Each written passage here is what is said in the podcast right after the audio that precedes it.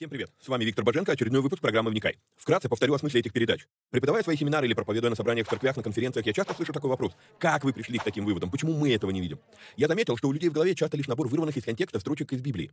Нет какой-либо системы, нет всей картины Писания в деталях. Многие слепо доверяют догмам, не проверяя, есть ли у них библейское основание.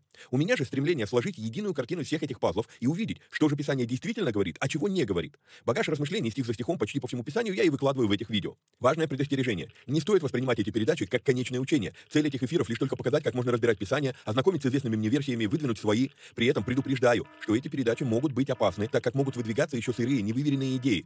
Я дерзаю их озвучивать, потому что хочу, чтобы мы все восстановили навык размышлять, а не тупо верить всему, что мы смогли нагуглить, прочитать, слепо доверять чьим-то мыслям. При этом, пожалуйста, не надо, посмотрев несколько выпусков, кидаться и исправлять своих знакомых служителей. Эти передачи для более корректного личного понимания текстов Библии, а не для бунтов в собраниях. Писание действует через внутреннее преобразование, а не через громкие внешние события. В этих эфирах за беспрекословный авторитет принимаются только 66 книг канона Священного Писания. Второканон, Талмуд и прочие апокрифы мы можем рассматривать и часто рассматриваем. Но для меня они лишь мнения, которые имеют право на существование, но не являются глазом с небес. И да, я отдаю себе отчет, что и сами эти передачи тоже по своей сути апокрифичны. Теперь немного технической информации. К сожалению, времена, когда можно было рассчитывать только на Facebook и YouTube, ушли в небытие. Какие-то соцсети запрещают власти, какие-то соцсети сами запрещают нас. YouTube на Западе уже приобрел репутацию видео-гулага за навязывание своей повестки и подавление несогласных. И кто знает, что и кто еще надумает запретить нам или запретить нас. Видео-гулаг уже дважды уничтожал наши каналы. Поэтому мы ведем много разных средств коммуникации с вами. Если вдруг что случится с нашими социальными сетями, помните, что есть сайт успехвбоге.рф, где можно подписаться на рассылку и всегда быть в курсе новостей. На данный момент мы используем четыре платформы для видеоматериалов. Odyssey, Rutube, Zen и Rumble. Ну и пока еще используем видео ГУЛАГ. Ссылки на все эти каналы стараемся добавлять под каждое видео. Кстати, может кто не знает, но на видеоплощадках можно ускорить воспроизведение. Мне кажется, что я говорю довольно медленно, поэтому в записи можно смело ставить скорость в полтора раза быстрее. Помогайте нам находить отрывки, достойные того, чтобы выложить их в виде сторис, рилс, шортс, клипов. Если увидели хороший лаконичный отрывок, пишите в канале на телеге. Название видео, где увидели этот сегмент и какая минута. Эти передачи можно также слушать в виде аудиоподкастов. Подписаться на подкасты можно через успехвбоге.рф наклонная черта подкасты. Говорят, хорош тот учитель, после учения которого вопросов стало только больше. Вот я и стараюсь быть хорошим. Если после просмотра передач у вас возник вопрос, вы можете его задать в специальной группе на Telegram. Попасть в нее тоже можно через канал в Телеге. Кстати, все новости служения помимо сайта тоже публикуются в этом канале. Есть просьба. Социальные сети считают крутыми и начинают продвигать те ролики, которые досмотрели до конца, которые лайкают, комментят и которыми делятся с друзьями. В какой-то мере можно даже сказать, что когда мы делаем эти простые действия с христианскими видеоматериалами, мы помогаем распространению Слова Божьего. Алгоритмы соцсетей начинают рекламировать эти материалы, если видят, что вокруг них много активности. Поэтому, если у вас не убудет, прямо сейчас ставьте пальцы, подписывайтесь на канал, жмите колокольчик, комментируйте, обязательно делитесь ссылкой с друзьями и все такое. Поехали!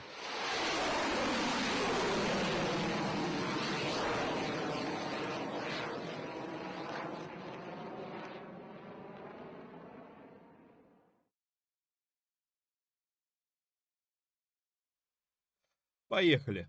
То в мед. Привет всем отважным вникателям и вникая зависимым. А, перезаписываю этот выпуск уже не первый раз, и меня все время перебивают. а, окей. А, как вы видите, значит, мы сейчас делаем вопросы и ответы. Сразу хочу извиниться, а, некоторые из вопросов, которые я буду рассматривать, они висели аж с августа прошлого года. Что-то произошло у меня в моем, не знаю, порядке планирования приоритетов или еще чего-то, а, потому что когда мы перебрались с группой «Вопросы для вникай» из Вайбера в телегу, что-то щелкнуло, и у меня потерялось, э, потерялись эти передачи из виду. И поэтому сделал черный эфир, готовлю белый. Сделал белый, готовлю черный. И так и как-то вот потерялось из виду, что надо еще новооты готовить тоже э, время и э, материал. Прошу прощения, но как бы закрою, закрою хвосты, висящие с прошлого года, и до, до последних вопросов дойдем. А, несколькими выпусками ВООТов. Значит, а, как обычно, напоминаю, что если вам нравится то, что мы делаем, и у вас есть такая возможность, то нужно поддержать наши усилия по выпуску этих материалов материально. А сделать это можно переводом по номеру плюс 7 999 832 0283. Огромное спасибо тем, кто уже это делает, однако буду напоминать об этом и дальше. А, помимо этого, а, напоминаю, что у нас работает платный канал Боженко Премиум. А, это канал, в котором мы выкладываем переводы а, нашего любимого епископа Тиди. А, выкладываем раз в две недели проповедь, но зато полную версию. Вот. А, бывают проповеди по часу, бывает проповеди по час сорок. То есть он проповедует а, по-разному. Вот. А, еще помимо этого мы выкладываем а, в, ну, если мне задали вопрос именно в группе Боженко Премиум, то я стараюсь без очереди а, на приоритетной основе найти время на то, чтобы ответить на этот вопрос, который там задали, и стараюсь отвечать более развернуто, более обширно в этой группе. Иногда записываю там отдельные передачи, тоже вот э, вникай ништяк, я их назвал, да, то есть если вопрос большой и на него нужно подробный ответ сделать, то я записываю там отдельные видеопередачи. Допустим, последняя видеопередача обсуждали такой вопрос, как распространяется ли на новозаветных верующих заповедь о режиме рабочей недели. А, это четвертая заповедь из десяти. Многие а, называют эту заповедь заповедь о субботе. Я думаю, что это ошибочное э, мнение, потому что если бы в этой заповеди не было сказано шесть дней работой, то тогда она была бы о субботе. Но так как она э, звучит 6 дней работы, а седьмой день – день Господу, день субботний, а, то я ее э, называю заповедь о режиме рабочей недели. Сколько дней надо работать, а сколько отдыхать. Не только про отдых там, но и про работу. Ну, мы это вот разбирали в премиуме буквально недавно.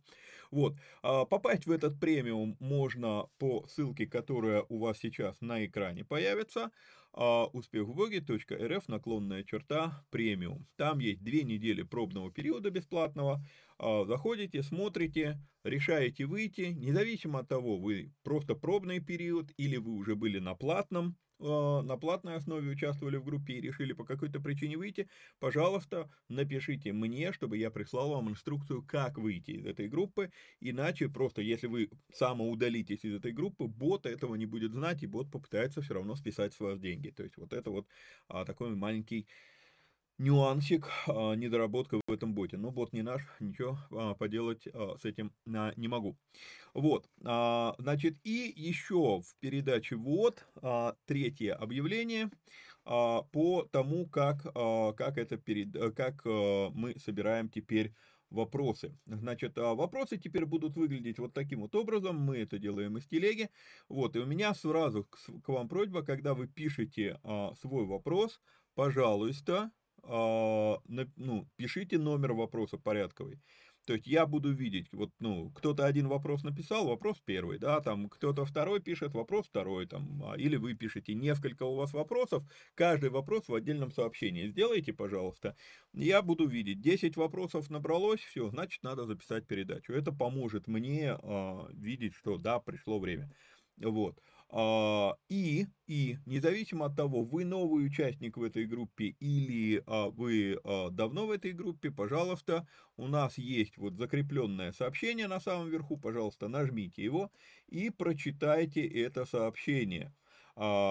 Здесь есть 6 или 7, 7, ну 6 принципов, а, как, а, как мы работаем с этой группой. Что в этой группе нету дискуссий, только вопросы, чтобы я мог просто вот так вот их вам показывать на экране, да, то есть просто только ваши вопросы.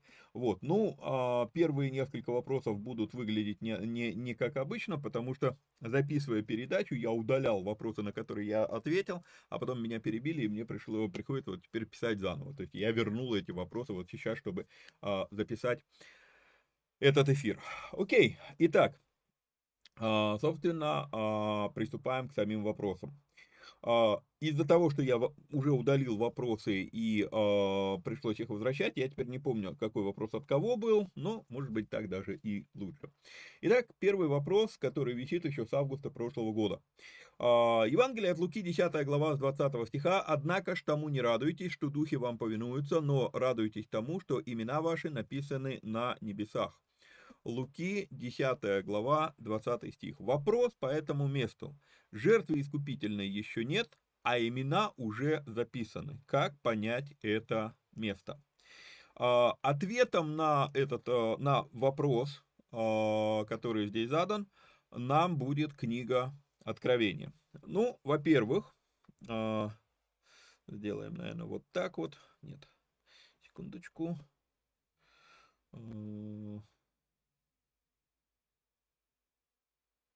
Вот так. Значит, а, а, я вам не включил Писание. Значит, а, книга Откровения, 13 глава, нас интересует 8 стих. А, вообще глава идет о том, что а, люди поклонятся зверю, вот, а, но в восьмом стихе есть заявление, которое а, позволит нам дать некоторый ответ на вопрос, как же так, жертвы искупительной, еще раз покажу вам этот вопрос, жертвы искупительной еще нет, а имена уже записаны, как понять это место.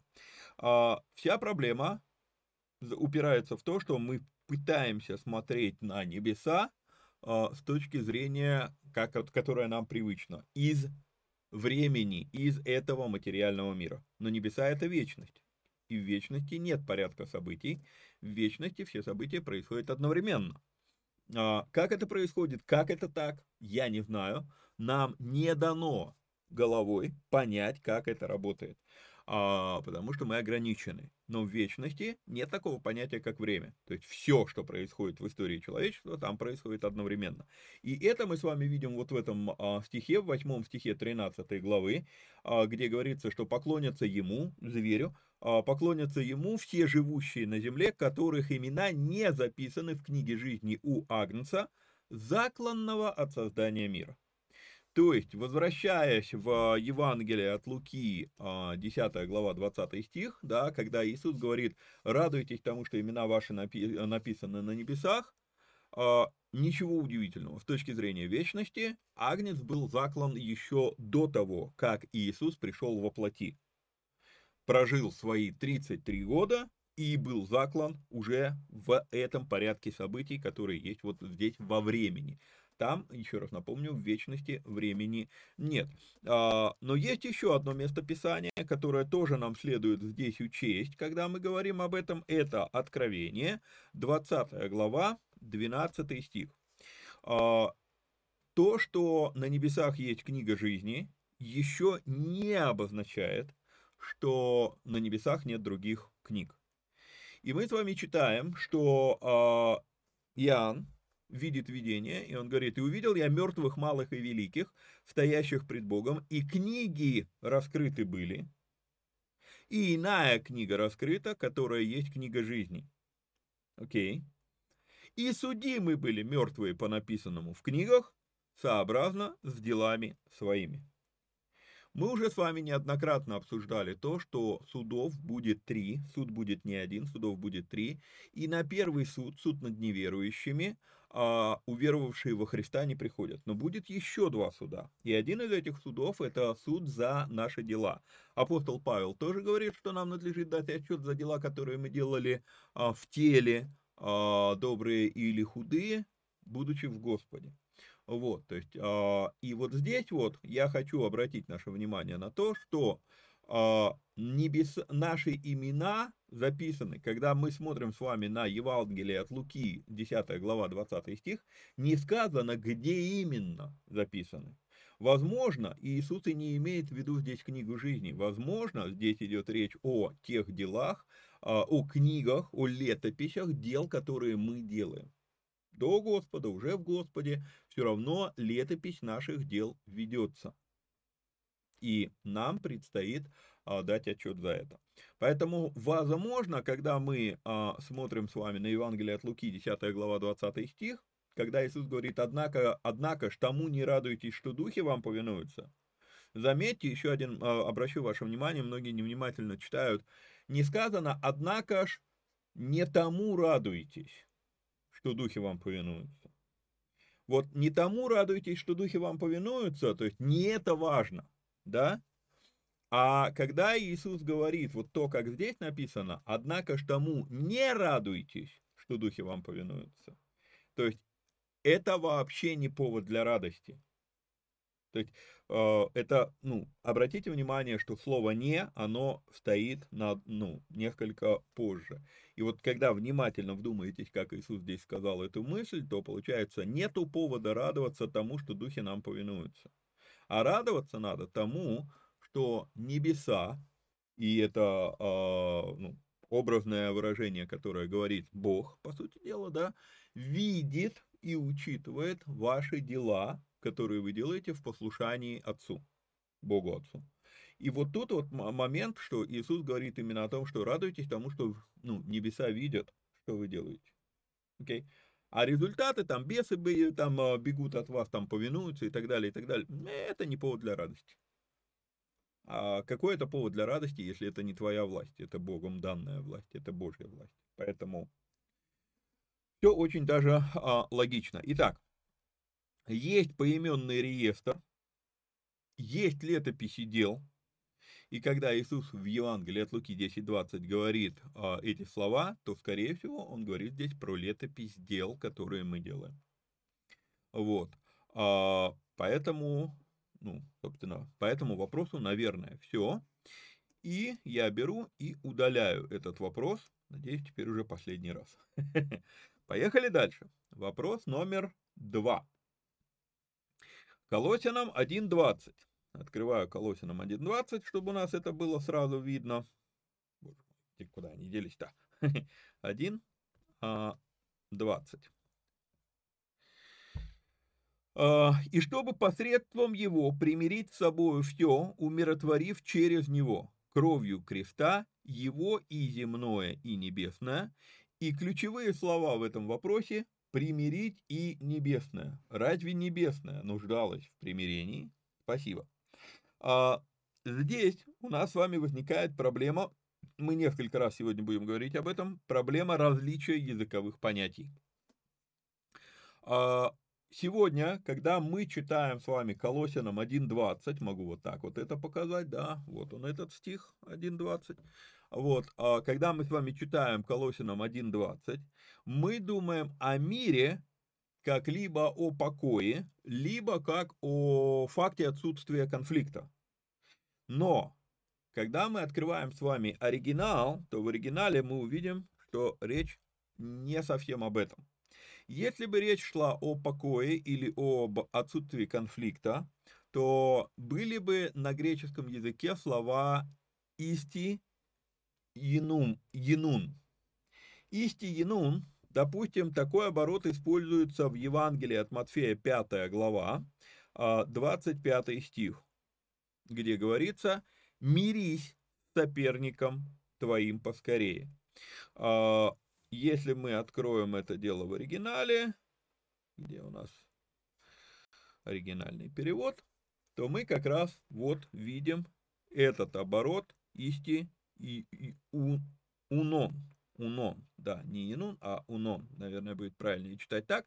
У меня пока еще с греческим туго.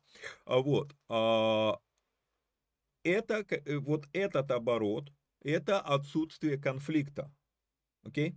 Но, когда мы с вами возвращаемся в а, Колосинам, то в Колосинам мы с вами видим, 20 стих, слово апокатале, апокаталаи. Здесь идет наклонение. Вообще это а, наклонение от слова апокатала то.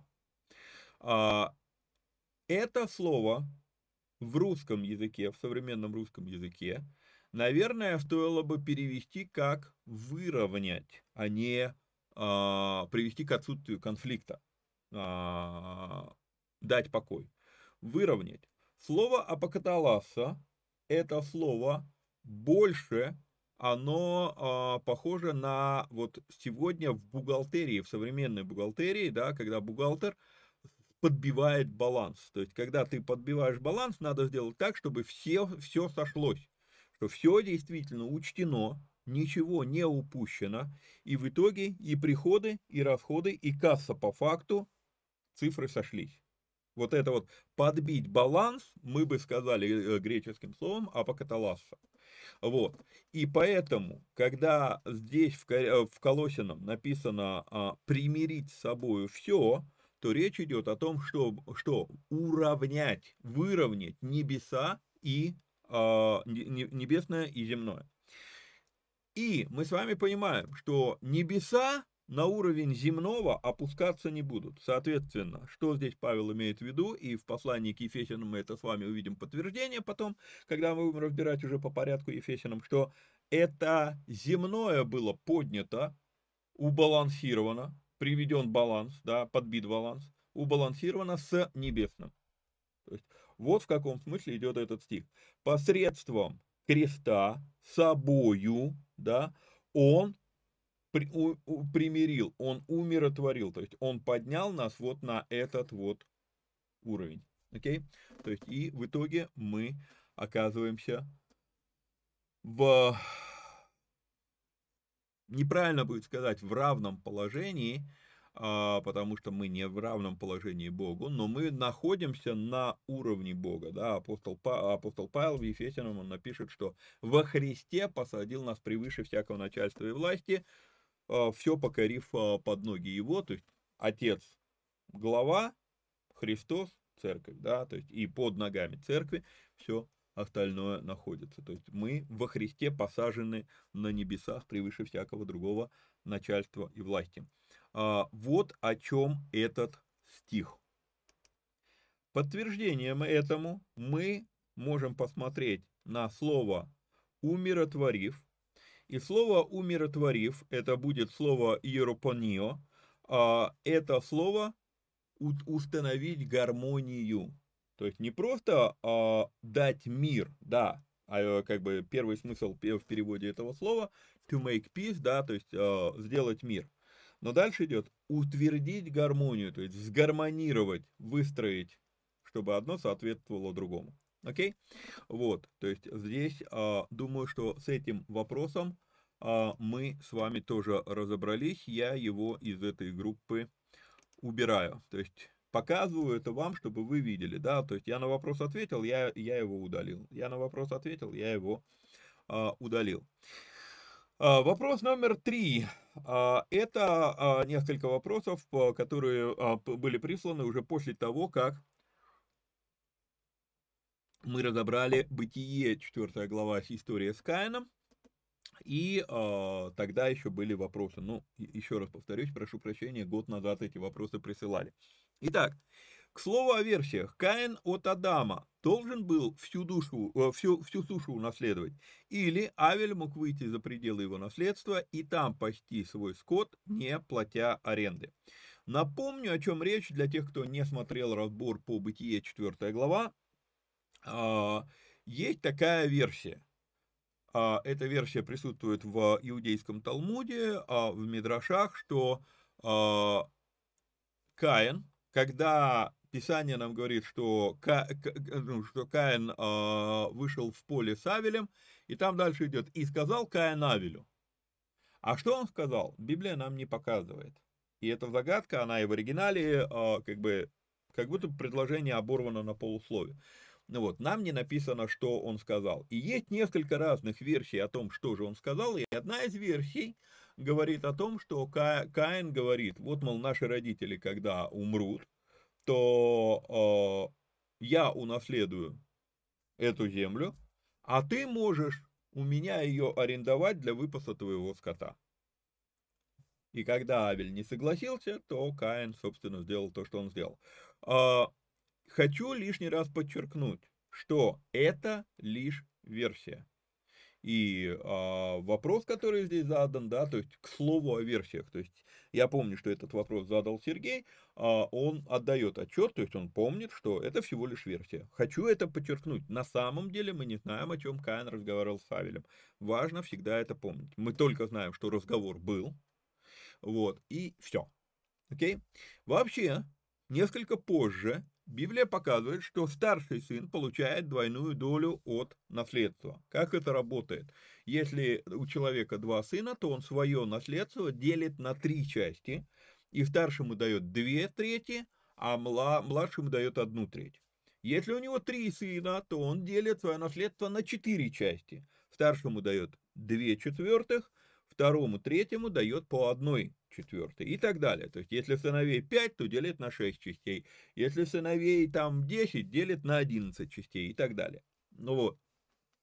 То есть, это э, так, такая схема э, ну, показана Писанием. А, если посмотреть вот на эту схему, то получается, что Каину должны были достаться две трети земли, а Авелю одна треть. По такой схеме Авелю было бы где заниматься скотоводством, не вторгаясь на долю Каина. Вот. Но Такое распределение появилось довольно-таки поздно в Библии, да, и поэтому мы не, нам неизвестно, а было это актуально уже для Каина или Авеля или нет. Мы не можем этого утверждать, у нас нет информации об этом. Вот. Просто как версия, я думаю, что э, ну, принцип универсальный, поэтому я думаю, что все равно Земля, даже если версия вот эта, что Каин именно вот это сказал Авелю, то все равно Земля делилась бы на три части, и все равно у Авеля была бы своя территория.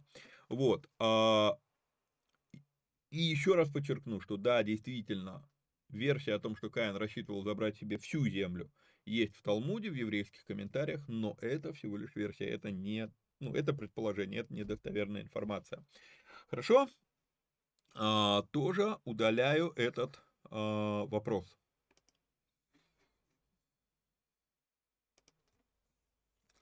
Вопрос номер четыре. А, тоже от Сергея, поэтому он пишет. И второй вопрос. Где сказано, что душа человека в крови его? Всякого тела, но там речь о животных, которых нужно было в жертву приносить а человек был создан отдельно, и я так полагаю, с кровью. А душу в него Бог вдохнул, и я так понимаю, что душа человека в духе, а не в крови. Или тут есть некий подвох с пятеричностью еврейской души. На самом деле подвох здесь есть, но только он никак не связан с пятеричностью еврейской души, как Сергей это сформулировал. Во-первых, начнем с того, что тоже 5 уровней души. Это одна из версий. Честно вам скажу, мне эта версия очень сильно нравится, потому что она очень много объясняет в психике человека, что с нами происходит а, в разных а, ситуациях житейских. То есть мне кажется, что это наиболее а, емкая версия, но однако надо понимать, что это всего лишь версия. Теперь, если эта версия верна, то пятерич, пятеричность души распространяется на всех людей, а не только на еврейскую душу. Вот тут вот, извините, но придерусь к этому обороту. Пятеричность еврейской души. Может быть, было бы правильнее написать под, подвох с еврейской пятеричностью души.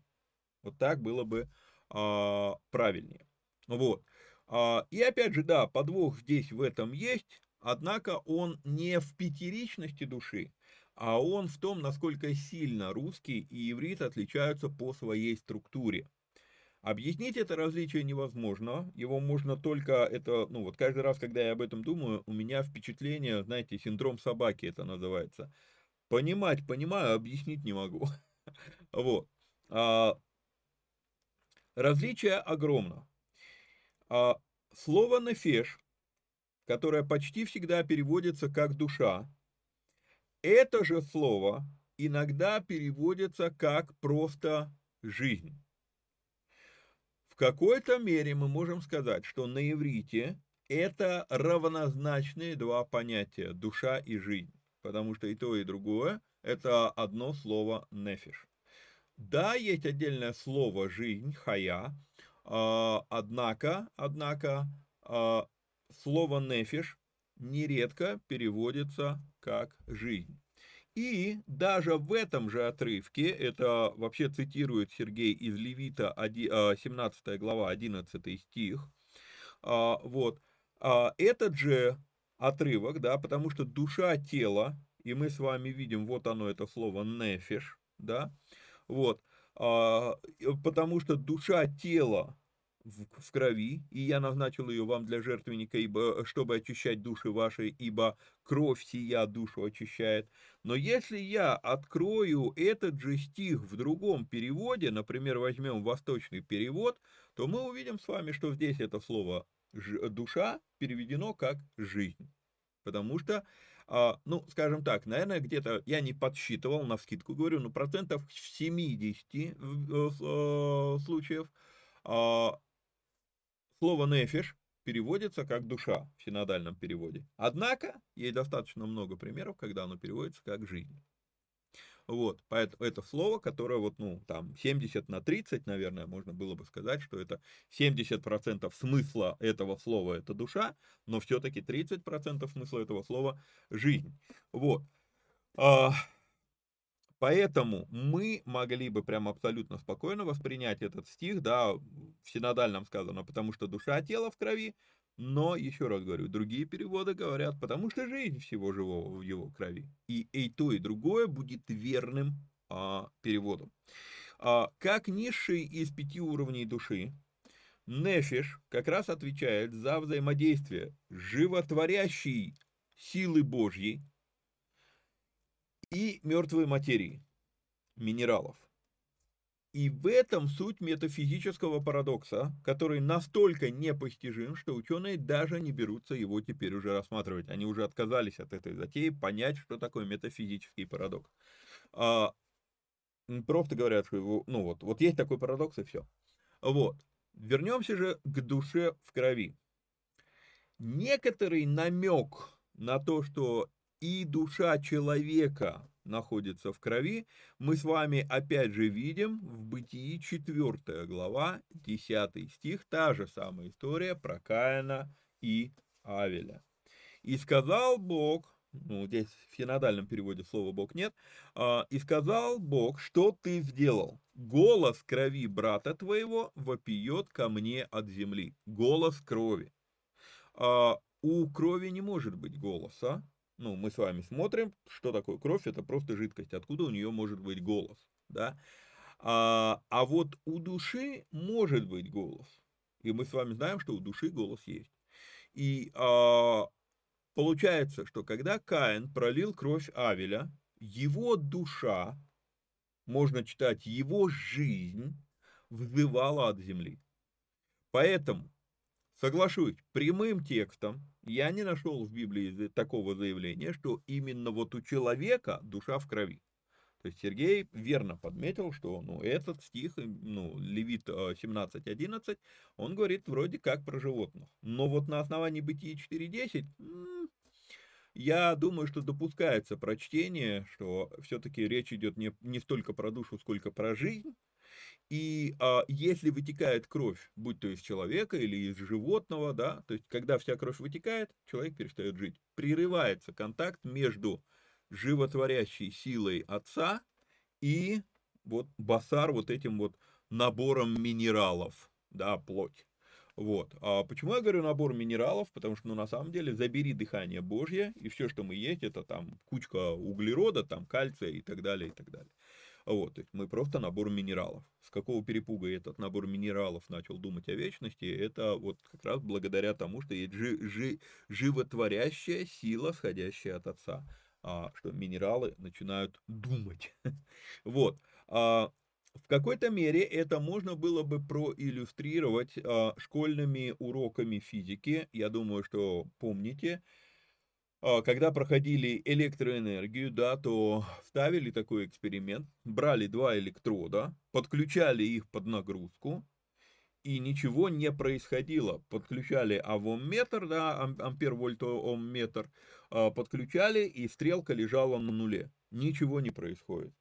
Но когда эти, эти два электрода помещают в колбу, да, в емкость, и в эту емкость мы наливаем какую-то густую жидкость, соль, кислоту, то стрелка метра начинает отклоняться. Почему? Потому что вот эта жидкость, она начинает передавать электроны от положительного, э, от катода к аноду или наоборот, ну не помню, от одного электрода ко второму но, э, электроду начинает, вот благодаря этой жидкости электроны э, способны перепрыгивать, да, и тогда авомметр показывает, что напряжение появилось. Вот нечто подобное происходит благодаря крови между, образно говорю, электродом э, жи, жи, животворящей силы Бога Отца и электродом вот этих вот набора минералов под названием плоть. Благодаря крови происходит взаимодействие, и электрод, э, плоть оживает, способна, становится способна двигаться.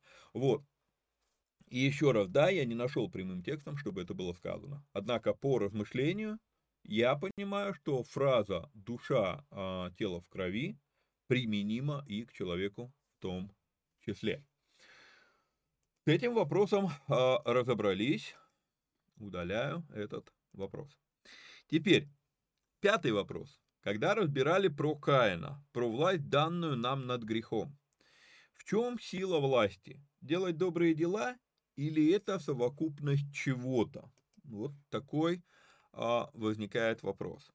А, опять же, это все та же самая история а, в четвертой главе, где Бог говорит, а, мы, мы, кстати, с вами еще даже никуда и не ушли из этого отрывка, а,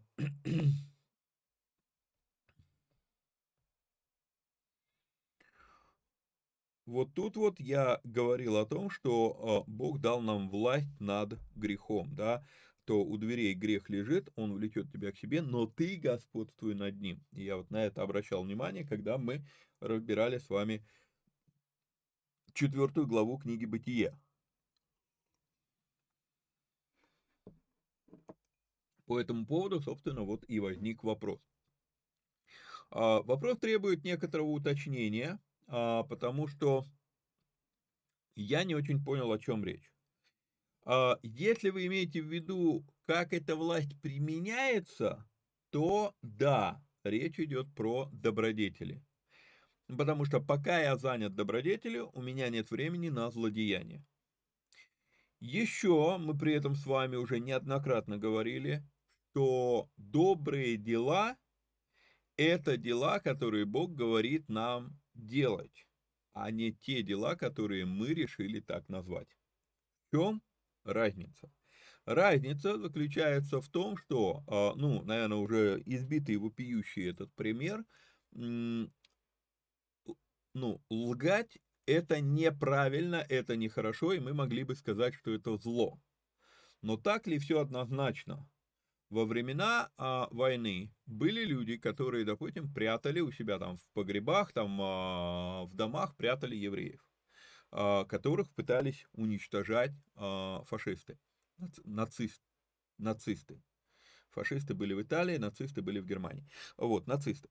А, так вот, а, вот стучат тебе в дверь, ты спрятал вот этих вот людей, да, у себя там в, в погребе стучат к тебе в дверь и задают тебе вопрос, евреи в доме есть? И у тебя одновременно стоит выбор из трех зол. Нету между этими тремя, э, как сказать, злами, да, э, между них нету добра. Потому что соврать, что у тебя их нету, это неправильно, это зло. Сказать, что, сказать правду, что они у тебя есть, но это будет обозначать, что их выведут и их убьют. А, так более того, выяснится, что ты их укрывал, и тебя убьют.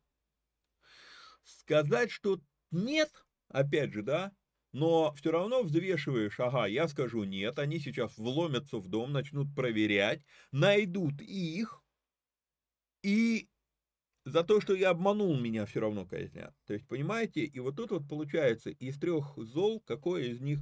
И тут мы начинаем, начинает возникать концепция меньше, да, из двух зол выбирая меньше.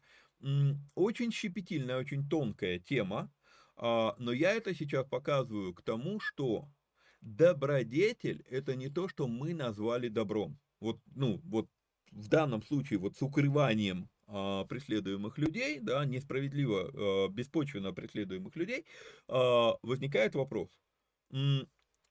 это добро сказать правду в данном случае или нет? Скажу, доб, скажу правду, люди погибнут, возможно, и я погибну.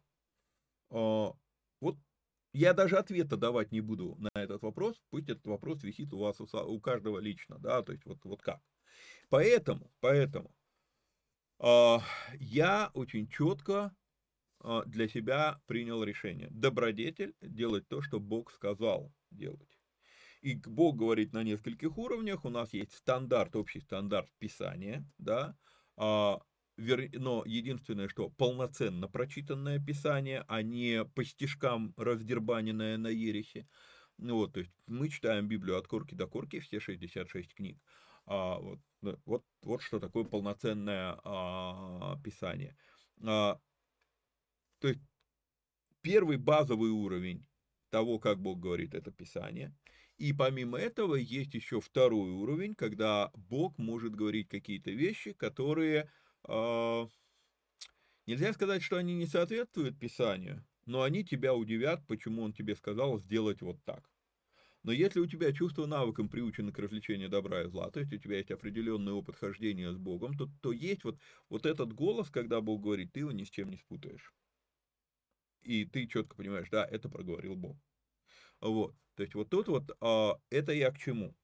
Это я к тому, что если я выполняю, что такое добродетель и что такое злодеяние, иногда сделать то, что большинство людей считает добром, и будет зло, злодеяние.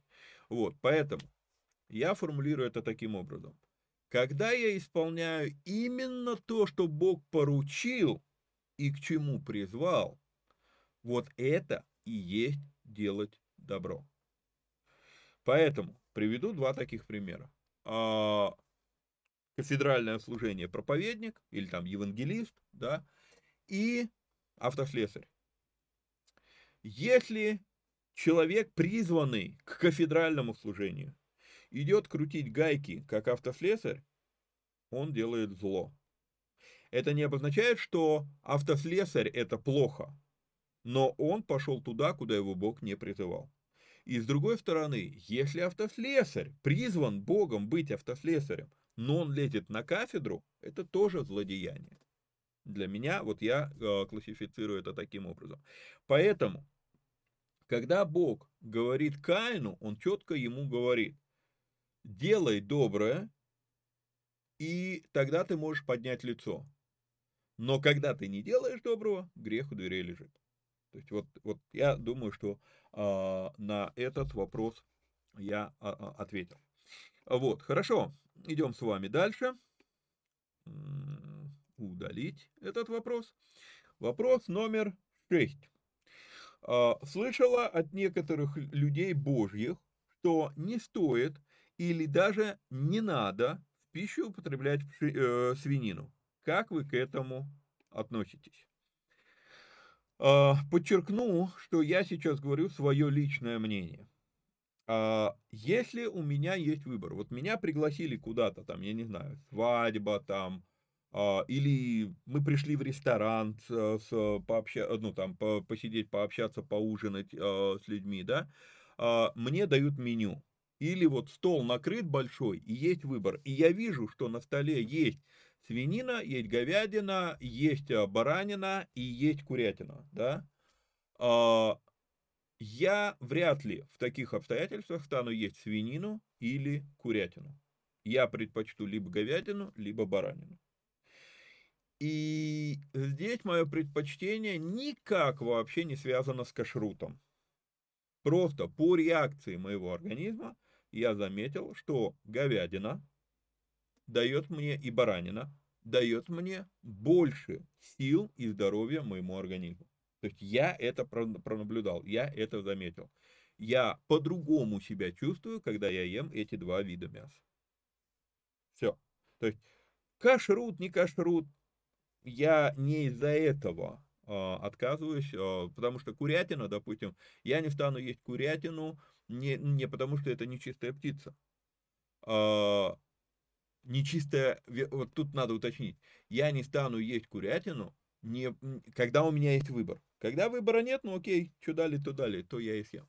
Но когда у меня есть выбор, я не стану ее есть не потому, что она нечистая перед Богом, а потому что ее перед продажей накачали всякой, всякой дрянью, всяким дерьмом, а, э, курятину накачивают больше, чем другие виды мяса. И поэтому, ну, добровольно есть ее, ну, вряд ли стоит. Там куча целых процедур нужна, чтобы вывести весь тот шлак, которым ее накачали, чтобы она тяжелее весила, когда ее продают в магазине. Вот. А и еще раз подчеркну, у меня нету основания говорить, допустим, что свинина это нездоровое мясо. А, нравится нам это или нет, но на сегодняшний день, наверное, уже лет 50-70, на 90% наука не существует как, как явление. А, да, есть несколько ученых, которые действительно делают исследования. Но все остальное, что популяризируется под видом науки, на самом деле, понимаете, исследования дадут вам те результаты, которые будут удовлетворять того, кто профинансировал данное исследование. Я помню, как э, я прям переводил статью, я собирался ее когда-то в свое время опубликовать, у нас был фитнес-клуб, и мы там преподавали о питании, и э, я прям собирался опубликовать э, статью об этом, потому, ну, прям взял, провел исследование. В Америке есть такая организация, у нас это Росэпиднадзор, по-моему, э, этим занимается. А в Америке это FDA, то есть э, Food, чего-то там. Короче, это контора, которая отвечает за качество продуктов питания. Так вот, FDA несколько раз за историю существования диетической Кока-Колы блокировала ее и запрещала ее продажу. Потому что а, аспартам, на, на, из которого, ну, э, которым заменяют сахар в диетической коле, а, аспартам а, при, повыше, при, при нагреве разлагается и выделяет формалин. Формалин это реально яд для живого организма. Но любопытно, что как только FDA блокировала употребление аспартама, именно Coca-Cola заказывала исследование, которое доказывало, да нет ничего подобного – Аспартам не, э, не разлагается на формалин в полости рта. И вы знаете, они не врут. На самом деле в полости рта аспартам на формалин, до формалина не разлагается. Почему? Потому что аспартам разлагается на, до, до уровня формалина при температуре 42 градуса. 42 градуса, это 42, 43, 44 даже градуса, это температура у нас в желудке. И поэтому, когда они говорят, аспартам не разлагается до уровня формалина в полости рта, они правы. В полости рта у нас никогда, ну, очень редко бывает, так, если бывает, то очень редко бывает такая температура. Понимаете? А, кто оплатил исследование, такие результаты нам и найдут, но преподнесут их под видом науки. Почему я это сейчас говорю? Да потому что, а, когда вот у нас был а, фитнес-клуб, одним из, э, а, ну, привезли нам учение о здоровом питании, правильное питание, все, ППшники, все круто, все классно. Одним из пунктиков в этом учении, учение было привезено со Штатов, меня это нисколько не удивило, что там был этот пунктик, о, о том, что ну ни в коем случае нельзя есть сало свиное. Ну, мы прошли это обучение, я этот пунктик как бы положил на полочку в голове, ну, окей. Они считают так, мы, как франшиза, мы должны то же самое говорить. Я думаю, хм, буду ли я об этом говорить? Я сомневаюсь, что я об этом буду говорить, но как бы вот ну, в рамках этого учения надо было об этом говорить. Самое любопытное, что буквально через две недели я сталкиваюсь с объемнейшим исследованием, которое показывает как раз обратное, что а, в сале находятся микроэлементы, незаменимые микроэлементы, которые необходимы нашему организму, если если мы живем севернее определенной полосы от экватора. То есть вот э, чуть вот в определенном поясе вокруг экватора человек получает эти минералы а, естественным образом из, из, из других продуктов питания. Но так как этих продуктов питания в нормальных условиях нету в, северных, э, в северных частях, а, более холодных климатах, то Исследование показывает, единственное, как организм может восполнить э, недостаток этих микроэлементов, это употребление а, свиного сала. И вот кому верить? Я понимаю, что там было оплачено, я понимаю, что тут было оплачено. Вот и все. Поэтому а, подчеркиваю это для того, чтобы еще раз сказать. У меня нету оснований говорить, что свинина это нездоровое мясо. Не существует достоверных исследований, говорящих о вреде свинины. Они все заказные. В то же самое время и свидетель, э, исследования, говорящие о пользе свинины, они наверняка тоже заказные, понимаете? Просто поэтому у меня нет основания говорить, что это нездоровое мясо. У меня есть основания чувствовать, что я больше здоровья и больше энергии имею, если я ем говядину и баранину.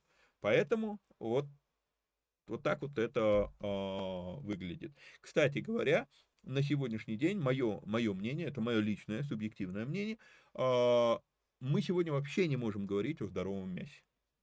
Мы сегодня, опять же, выбираем наименьшее из зол. Какое мясо наименее испорчена современными методами ведения земледелия и скотоводства, вот, ну, уже последние там 50-70, я не знаю, сколько лет. И по факту я могу сказать, что курятина является одним из, одним, одним из самых вредных видов мяса, а, не потому, как выращивают курей, а потому, что делают с тушкой, прежде чем ее продать. Это уже не сельское хозяйство, это уже маркетолухи, а, которым нужно побольше продать. То есть, ну, думаю, что мысль вам понятна, как я отношусь к этому. То есть скажу, скажу таким образом, я, а, если у меня выбора нет и на столе есть свинина, я буду есть свинину. Если у меня выбора нет и на столе есть курятина, я буду есть курятину. Я не люблю членистоногих, всех вот этих вот там омаров, там, а, ну, креветок еще могу поесть, но так, а, то есть вот эти вот ракушки, все вот эти раковины, то есть, ну, э, это не мое. Но если больше нечего, то я буду и это есть. Но если у меня есть выбор, я предпочту, наверное, говядину. Если я не знаю, кто готовил, если я знаю, что человек умеет готовить баранину, то я поем баранину. Вот как-то вот так. А, ответ на вопрос, как я к этому отношусь, я думаю, я дал достаточно а, подробный. А, седьмой вопрос. Еще тот, тот же самый автор задает вопрос. По 2 Коринфянам 1.8. А, открываю вам 2 Коринфянам 1.8. Здесь сказано, «Ибо мы не хотим оставить вас, братья, в неведении о скорби нашей, бывшей с нами в Асии, потому что мы а, огорчены были чрезмерно и сверхсила, так что не надеялись остаться в живых». И а, автор вопроса фокусирует внимание на вот этих словах и сверхсилы. Да? Бы, отягчены были чрезмерно и сверх силы. Возвращаю вопрос, дочитываем вопрос. А, значит ли это, что все-таки Бог может допустить ситуацию сверх сил, чтобы полностью возложить надежду лишь на Него? Сверх сил. Так часто слышим выражение, что сверхсил Бог не дает, но по силе каждого. Ну, скорее всего, автор вопроса а, имеет именно меня в виду, потому что я действительно очень часто говорю, что Бог не дает нам сверхсил, Бог дает нам а, по силам. Основываю это на Матфея 25 глава, если я не ошибаюсь, какой там 15 стих, на 1 Коринфянам 10 глава 13 стих и так далее, и так далее. А во 2 Коринфянам мы видим это в ситуации с жалом в плоть Павла. А, то есть, ну, много мест Писания, которые показывают нам, что все-таки Бог нам не дает сверхсил. Тогда что же сказано? Вот здесь вот покажу вам еще раз этот оборот. Что же здесь тогда сказано? Возьмем из современного русского языка, просто из простонародья, э, есть такой оборот. Работы было столько, что я думал, что я сдохну. То есть человек гипертрофирует ситуацию, возводит ее до абсурда, да, а, для того, чтобы показать, насколько, насколько вот, ну, как бы эмоционально тебя задействовать в разговоре, чтобы, а, вот видишь, вот как все было плохо, да, как все было серьезно, перегруз и так далее, и так далее. Но сам тот факт, что со мной этот человек разговаривает, показывает, что он не сдох. Понимаете? Значит, все-таки работы было, либо он эту работу не доделал, либо работы было ему по силам. И в данном случае то же самое, да, то есть я думаю, я думаю, что когда Павел пишет во втором Коринфянам, то Павел пишет, скорее всего, именно гиперболу, преувеличение. То есть просто речевой оборот а, для того, чтобы показать, насколько все было сурово. Я не думаю, что здесь а, реально прям вот сверхсилы им было дано. Потому что, еще раз, в Библии противоречий не бывает. А, и так как по силам есть несколько мест Писания, а вот из, сверх, из сверхсилы вы показали мне пока что только одно, я думаю, что это, скорее всего, гиперболический а, оборот а, при преувеличение. Думаю, что все мы с вами используем а, подобные, а, подобные приемы в речи так или иначе. А, допустим, ребенок там что-то вытворяет, и он тебя не слушается, да, и нередко родители там кричат, я тебя убью сейчас Но обозначает ли это, что мы собираемся убить его? Конечно, нет.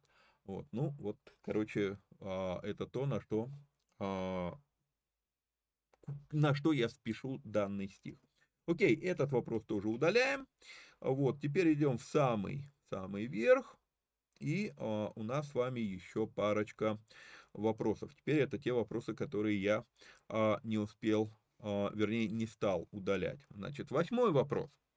А, доброго времени суток. Хотела задать вопрос. Слышал о том, что верующие выстраивают, имеют отношения, развивают отношения с Духом Святым. Скажите, пожалуйста, Виктор, свое мнение. Я а, вынужден оставить этот вопрос до лучших времен, пусть повисит, если Наталья, которая задавала вопрос, помнит, что она имела в виду. Потому что мне непонятно, о чем вопрос. Ну, выстраивают люди отношения с Духом Святым. А, что в этом, что в этом сомнительного, что в этом плохого, что о чем вопрос. Поэтому, если для вас вопрос еще актуален, пожалуйста, а, допишите в группе, а, ну, уточните, что вы имели в виду, потому что, ну, я вот, я не понял, о чем речь.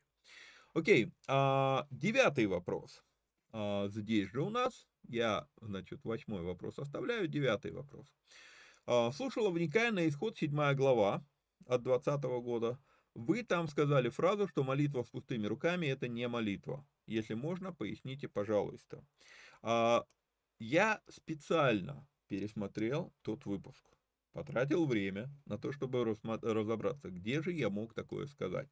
И нашел, что я такого не говорил. Поясню сейчас, сейчас, секундочку. Поясню сейчас, что я имею в виду. Верну теперь свой портрет на привычное нам место, как это должно было бы быть по, по, по норме. В том выпуске, на исход 7 глава, я сказал, что молитва с пустыми руками – это пустая молитва. Я не сказал, что это не молитва, я сказал, что это пустая молитва. О чем речь? Речь о том, э, в Библии есть несколько случаев, которые иллюстрируют эту мысль. Молитва с пустыми руками – это пустая молитва. Я возьму самый лаконичный, но даже в этом лаконичном нам придется прочитать пол главы, чтобы увидеть, э, о чем речь. Открываем с вами книгу Судей, 20 глава, и мы начнем с 18 стиха. Для тех, кто не в курсе, в Израиле было 12 колен, и один человек из одного колена, а, он а, путешествовал со своей любовницей, в Библии использован термин «наложница» для них, вот, он путешествовал со своей любовницей, он пришел в город, который принадлежал а, колену Вениамина, это одно из колен Израиля. И извращенцы в этом городе кстати, вы думаете, вот эта вся вот эта ЛГБТ-повестка, ЛГЛУБятня, вы думаете, это что-то новое? Издревле это все было, ничего нового в этом нет. Просто если раньше извращения как-то контролировались, то теперь, походу, им дали карт-бланш. А вот в некоторых, слава богу, странах, не во всех. А вот, слава богу, не во всех. А, так вот, а, они стали домогаться этого странника, этого путника. Вот. А, он заперся в доме, вытолкнул на улицу свою наложницу, а, они ее насиловали всю ночь, она умерла в итоге, и когда он утром вышел из дома, увидел ее мертвой, он а, разрезал ее на 12 частей, разослал части с письмами в 12 колен Израиля. Смотрите, что вытворяет колено Вениаминова. И а, по закону Моисееву когда происходит вот такое вот извращение, то э, закон Моисеев, Моисея требует смертную казнь. Разбирали это с вами при разборе Пятикнижья. Абсолютно обоснованное, на мой взгляд, требование. Вот. Э, и получается, что вот теперь, а так как это целый город сделал, то надо было, по, по сути дела, раз, разбираться с целым городом. Но теперь все колено Вениамина, не, ну, как бы, не этот город, а все колено Вениамина вышло на защиту этого города. То есть, получается, они э, отстаивают права развращенцев, извращенцев, подождите, перепутал, извращенцев и развратников, да, вот, то есть сначала они хотели его поиметь, то есть это гомосексуальная связь, вот, когда не, не получилось, то они заизнасиловали э, женщину до смерти, вот, то есть это, э, это разврат, это блуд, вот, а, и теперь получается, что так как все колено Вениаминова защищает этот город, Гиву, то а, получается 11 колен, они должны произвести смертную казнь 12 колена Вениаминова. Вот а, откуда мы начинаем читать эту историю. Да? И встали и пошли в Дом Божий, и вопрошали Бога, и сказали сыны Израилевы, кто из нас прежде пойдет на войну с сынами Вениамина? И сказал Господь, да вы что, ни в коем случае, ведь мы же христиане, мы же пацифисты. Ну, э, Бог пацифистов, э, наверное, так отвечает, а библейский Бог ответил не так. Библейский Бог сказал, Иуда пойдет впереди, они спрашивают, кто прежде пойдет на войну с сынами Вениамина? И сказал Господь, Иуда пойдет впереди. Еще. А, мы разбирали в премиуме очень подробно, учит ли а, Библия пацифизму. Мы э, там, я не помню, там что-то порядка часа, а то и полутора а, был видеоматериал. Повторяться здесь не буду. Вот. А, скажу просто, может быть пацифизм и христианское явление, но библейским его назвать, мягко говоря, трудно. И на этом остановимся. Вот, наверное, не остановимся. Довольно забавно, как люди ради того, чтобы отстаивать популярные догмы, готовы не только вдаваться в оскорбление, но и отрекаться от Троицы и от Библии.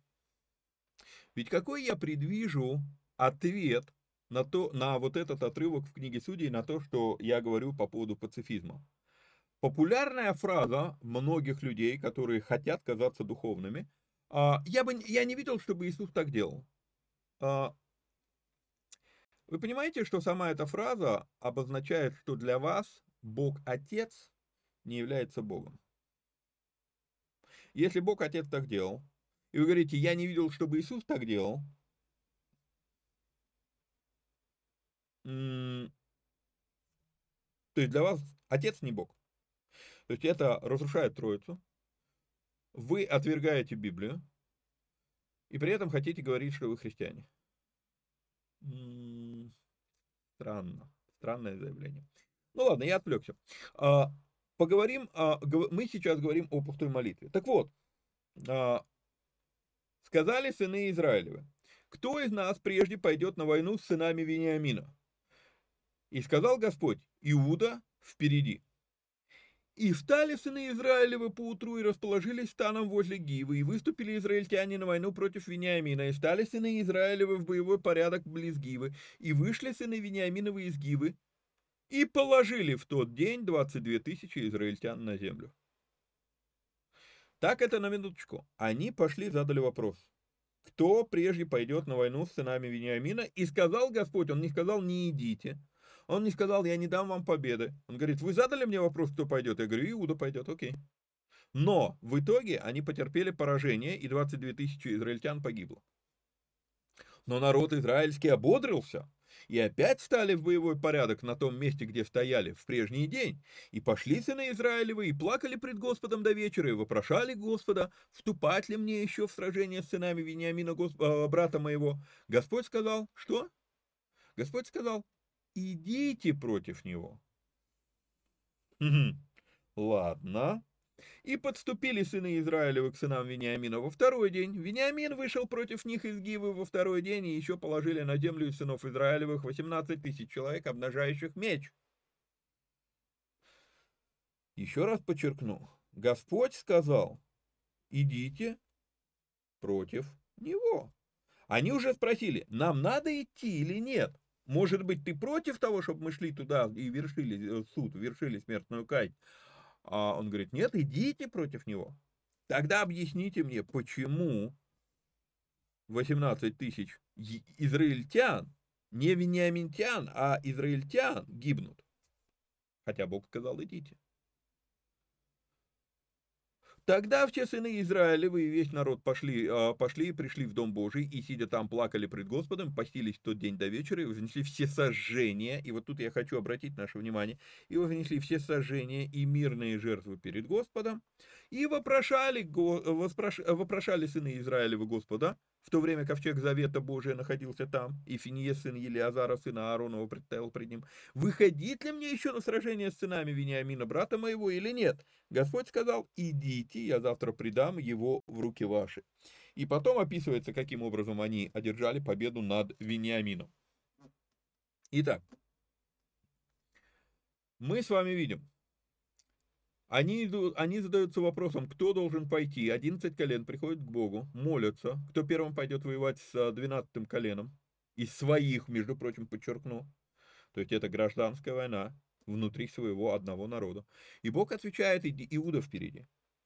Потом до 21 стиха мы с вами видим, что 11 колен терпят поражение. Еще раз, как же так? Ведь получается, что Бог им сказал идти, а они видят 22 тысячи погибших. Потом, 23 стих, они снова приходят к Богу, вопрошают, молятся, и теперь уже спрашивают, идти ли мне сражение против Вениамина. И русским по белому написано, Господь сказал, идите против него. Однако в 25 стихе мы видим еще 18 тысяч погибших из Израиля, а Вениамин победил. Уже дважды Бог ответил. И дважды реальность противоречит тому одобрению, что они услышали от Бога. Они возвращаются к ковчегу, в третий раз молятся, однако теперь третий раз подчеркнуто, что они пришли со всесожжениями и мирными жертвами к Богу. И в этот раз они опять спрашивают, идти ли войной против своего брата Вениамина, и снова Бог говорит, идите, но теперь добавляет, завтра я предам его в руки ваши. Если бы такой отрезок был один, отрывок, можно было бы подумать все что угодно про эту историю. Но нечто подобное мы видим в книге Иаиля, нечто подобное мы видим во Второзаконии, нечто подобное мы видим в Исходе, и даже в послании к Коринфянам есть отсылка к этому. А, я это более подробно разбираю в рамках семинара молитвы по-библейски, а, что любое обращение к Богу в уме, словами, песнями – это уже молитва. Ну а вот ответы на молитву приходят, если мы соблюдаем запрет из Второзакония 16.16. 16. Самое лаконичное место, где я его могу найти, Второзаконие 16.16. 16. Бог, с одной стороны, требует, чтобы все мужчины Израиля три раза в год приходили пред лицо Господа Бога твоего, на место, которое изберет он в праздник Опресноков, в праздник Седмицы, в праздник Кущей, и тут же говорит, что и никто не должен являться пред лицо Господа с пустыми руками. И именно поэтому, из-за того, что мы можем молиться, мы можем даже получать ответы от Господа. Но будет ли это, приведет ли это к результату, зависит от того, пришел ли я с пустыми руками или нет. И если я пришел с пустыми руками, то результат будет пустой. Именно поэтому я говорю, молитва с пустыми руками равно пустая молитва. Ответ ты можешь получить, а вот результат под сомнением, под вопросом. И я знаю, что многим это, то, что я сейчас долго объяснял и рассказывал, не понравится. Но поехали дальше. Десятый вопрос. А, так, вот это мы можем сейчас удалить. А, здесь у нас будет два вопроса, но так как я восьмой вопрос пропустил, оставил его висеть, потому что у меня недостаточно информации, что именно человек хотел узнать. А, собственно, получается сейчас девятый и десятый вопрос, только сейчас вот и на, наступают. А, итак, доброго времени суток. Хотела спросить про псалмы. Они тоже писались одним текстом и лишь потом разбились на главы? И, собственно, следующий, одиннадцатый или десятый вопрос. А, во втором псалме, стих 6-7, есть ли параллель к, э, ну, я это назову отсыл, есть ли отсыл к Иоанна с 14 по 16 главы о единстве Отца и Сына. Возвещу определение, Господь сказал мне, в некоторых переводах это звучит как «в закон поставил это Господь», или это неверно. Вот, окей. А, значит, на первый вопрос. Писались ли псалмы одним текстом или нет. Откуда этот вопрос возник, я догадываюсь, потому что я очень много э, учу, что нам нужно научиться читать Библию без разбивок на главы. Но, спасибо за этот вопрос, это не касается книги псалмов. Изначально каждый псалом был отдельным псалмом. Это отдельная песня прославления. Вот. Именно поэтому некоторые из этих псалмов мы уже с вами проходили, хотя еще не добрались до книги псалмов. Кстати, я сомневаюсь, что мы вообще будем рассматривать книгу псалмов как таковую, а, потому что даже когда мы дойдем с вами до времен а, Давида, и там будет много псалмов, ну, поэзию рассматривать, ну, я не знаю, посмотрим. Какие-то псалмы, наверное, будем рассматривать, но всю книгу псалмов вряд ли. Вот. А в псалмах мы видим с вами несколько авторов. Например, Давид, Моисей, Соломон, Асав. Есть неподписанные псалмы, то есть мы не знаем, кто автор. Вот. Поэтому, да, каждый псалом когда-то был отдельно взятым произведением. А, исторически считается, что собрал их вместе Ездра или кто-то из книжников во, во времена Ездры. Однозначно ясно, что это уже было после, после Вавилонского пленения. Вот.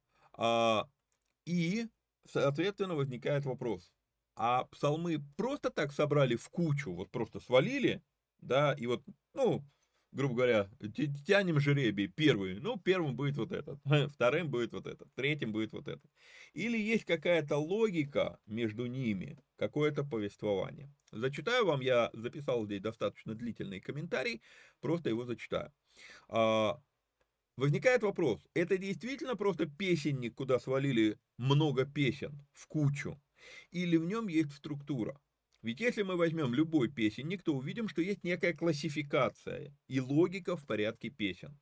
Действительно, со времен Григория Низского, то есть с IV века и по 20 век, порядок псалмов считался отдельной самостоятельной темой. Было убеждение, что этот порядок ведет определенную логику, имеет определенное повествование. Но с легкой руки Германа Ганкеля в 20 веке начали рассматривать каждый псалом отдельно, и в итоге сегодня уже мало кто обращает внимание на то, что есть в, этом, в этой книге, в псалмах, есть некая богодухновенность как целостного произведения в том числе. Э, Джеймс Гамильтон говорит, я бы приписал богодухновенность не только каждому отдельному автору каждого отдельного псалма, но и антологам, составителям книги псалмов, вот, тем, кто придал книге псалмов ее канонический вид. То есть, а, что, что, что имеет в виду Гамильтон? Гамильтон считает, что а, все-таки то, в каком порядке идут псалмы, это тоже было богодухновенно. Вот, в каком порядке они были составлены. Скотт Аниол сравнивает книгу псалмов в целом с кантатой в пяти действиях. Что такое кантата? Кантата это когда берут уже существующие музыкальные произведения, песни в данном случае, и вплетают их в некое более емкое произведение, да, то есть когда подбирают несколько песен, чтобы одна за другой как бы вели некоторый рассказ, да, вот. А, в качестве аналогии я могу привести любую а, федерацию. Мы можем взять с вами Федерацию Российскую, мы можем с вами взять Федерацию США, мы можем с вами взять Федерацию Евросоюз. Это все э, федеративные образования. Что такое федеративное образование? Вроде каждый регион, очень, очень, очень видно это будет, наглядно это будет видно на примере Евросоюза, успешно самоуничтожающегося у нас на глазах, но пока еще существующего они, а, вроде каждая страна, она имеет свое собственное законодательство, своего собственного президента и так далее, и так далее, то есть свою собственную власть. Но так как они вошли в члены Евросоюза, да, в эту федерацию, то есть еще некая доминирующая власть над всеми этими самостоятельными властями. Соединенные Штаты Америки а, устроены точно таким же образом – а, ну, не буквально, а вот э, в рассматриваемой нами теме, многие люди не понимают, что Соединенные Штаты Америки это не совсем корректный перевод, потому что state на английском языке это государство. То есть по факту мы могли бы сказать, что США это объединенные государства Америки. В каждом из 50 штатов есть свое правительство, есть свой парламент, а, ну не у них это Конгресс, а, есть свой Капитолий, есть своя столица, вот, то есть в каждом из штатов это все есть но есть некая федеральная власть, есть муни, муниципальная власть, местная сам, органы самоуправления, если использовать русскую терминологию для этого, а есть федеральное законодательство, да, то есть есть внутренние законы, есть федеральные. Именно поэтому, допустим, получается, когда едешь по Америке, а, я на это натыкался, ну, неоднократно, ну, когда арендовал там автомобили, очень важно обращать внимание, в каком штате ты находишься, потому что, допустим, а, лимит скорости 65 миль в час, но в одном штате 66 миль в час и тебя уже штрафуют, а в другом штате а, первые 10 миль превышения тебя не штрафуют. Ну, как у нас в России, там 20, 20 а, километров превышения у нас не штрафуемое. Это, это нарушение правил, но, но штраф за это не выписывают. Кстати говоря, не примену... А, нет, это о другом. Так вот, или, например, а, знаменитая эта история, что самый, а, самый элголубятний а, штат э, в Америке это Калифорния, да, вот. Как так получилось? Ведь вроде Америка, да, для нас, для нас США это единое государство. Ничего подобного. Каждый штат имеет свое собственное законодательство в рамках общего федеративного. И вот тут получается, что эти продвинули всю эту голубятню, а Флорида, допустим, наоборот, запретила всю эту голубятню. А все это единая страна. Поэтому вот это тоже э, надо ну, понимать. Ну и Российская Федерация, у нас это менее проявлено. Э, у нас все-таки, да, вроде как есть местные органы самоуправления, но в большинстве случаев они, ну, редко проявляют себя как самостоятельные величины. Вот не, по нескольким областям сейчас это наблюдается, а в основном как бы э, это некая безликая масса. Так вот, а, к чему я это? Я это к тому, что вот точно так же каждый, каждый отдельно взятый псалом, вот как, как отдельное государство, как отдельный штат, да, как отдельная область, у него вроде как есть своя, своя история, свое повествование. Но вот есть это мнение о том, что порядок того, как псалмы между собой сопоставлены, у него есть некое более глубокое, более емкое повествование, более емкая история. Вот к чему я все это рассказываю. А, в русскоязычных а, Библиях я не видел этого, а, а в англоязычных Библиях реально прям книга псалмов делится на пять частей как вот эта кантата из пяти действий, да, вот. А, и это разделение, оно в том числе отражает еще и тот факт, что издревле книга псалмов, когда это были свитки, она шла пятью свитками. Есть мидраж, а, который говорит о том, что вот это разделение на пять книг, это некая калька с пятикнижья Моисея. Окей? Okay? Вот. На первый вопрос, я думаю, достаточно емко и слишком даже, наверное, много а, рассказал и объяснил. Теперь а, вторая часть этого вопроса. А, во втором псалме стихи 6-7. Открываю второй псалом, стихи 6-7. Я помазал царя моего над Сионом, святую горою моею, возвещу определение, Господь сказал мне, ты, сын мой, я ныне родил э, тебя. Э, есть ли здесь параллель между вот этими двумя стихами и э, Иоанна с 14 по 16 главу? Изначально этой параллели нет. Изначально этой э, параллели нет.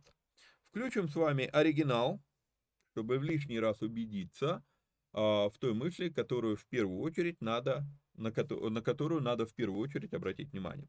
Да, мы с вами видим, что в синодальном переводе написано «ты, сын мой», написано с большой буквы. Но вот в чем дело. А, еще раз. Нету маленьких прописных букв в иврите. Все буквы иврита заглавные. Это очень важно понимать. Поэтому изначально это у нас Псалом Давида, смотрим первый стих, Псалом Давида. Это у нас Псалом Давида. Поэтому изначально Давид просто поет про себя. Он поет от осознания, какие полномочия и какой властью его наделяет Господь. И в тот момент именно Давидом то, что он говорит, воспринималось именно так. Окей? Еще раз напомню, что расстановка больших букв в Новом Завете, расстановка больших букв и в Ветхом Завете, расстановка, ну, наверное, будет правильно сказать все-таки больших букв, да, а, это все да, а, решение переводчиков, как они восприняли, как они по, при, э, приняли контекст. Мы уже неоднократно с вами говорили, что в культуре тех времен фраза «сын Божий» Это очень распространенный термин, а, распространенная обиходная фраза в адрес царя. И поэтому ты сын мой, когда Бог говорит ты сын мой, да, я помазал царя моего над Сионом, святой горой моей. То есть вот здесь конкретно прям Давид говорит, ну, именно про себя.